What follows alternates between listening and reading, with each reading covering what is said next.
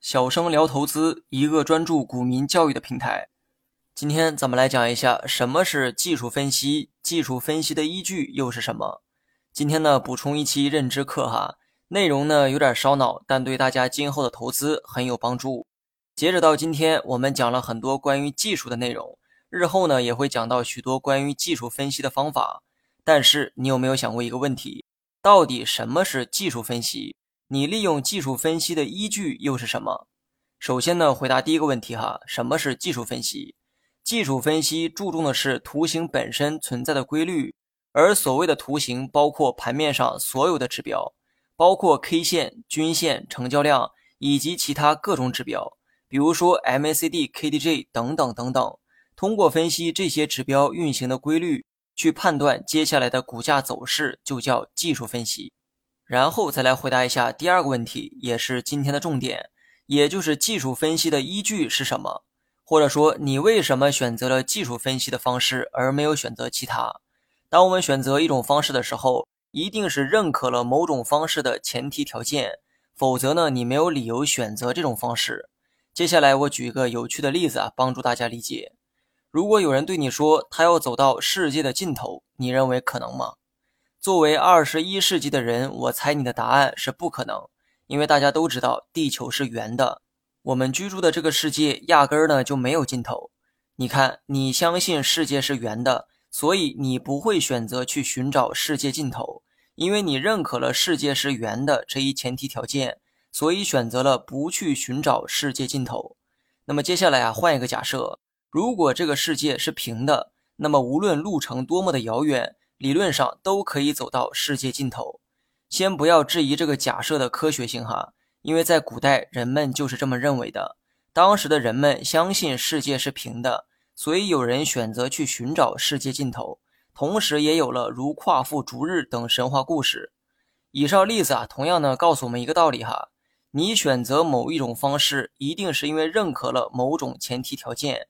比如说，古时候人们认可了世界是平的这一前提条件，于是才有了寻找世界尽头的做法。那么，股市中的技术分析呢，也是一样。当你决定做一名技术分析者的时候，一定是因为认可了技术分析的前提条件，否则你就没有选择技术分析的必要。目前呢，技术分析有三个公认的假设，你的分析一定是建立在这三个假设之上。第一个假设，市场行为包含一切信息，这代表股价的走势已经包含了所有信息在里面。因此，技术分析者不会去考虑经济政策等宏观因素，因为他们觉得这些呢已经反映在了股价之上。他们认为股价的波动是对市场一切行为的反应。那么，第二个假设，趋势具有延续性，这一点呢很好理解哈。这说明股价一旦形成了某一种趋势。技术分析者就会认为这种趋势会在未来延续下去，比如说股价之前一直处在上升的状态，那么今后一段时间里，技术分析者会断定股价会继续上涨。反过来理解下跌啊也是一样。我们呢从科学的角度去看，股价从任何一个时间点出现拐点都是有可能的，但技术分析者相信前面的趋势会一直延续下去。那么最后是第三个假设，历史会重演。技术分析者非常注重股价的历史走势，因为相同或类似的走势很可能再次出现。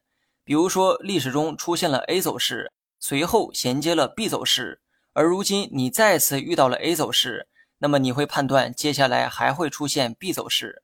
显而易见，哈，这种判断就是基于历史会重演的假设。你如果压根儿就不相信历史会重演。那么，面对出现过的 A 走势，也就没必要做出 B 走势的预判。以上三个假设是你需要认真思考的问题哈。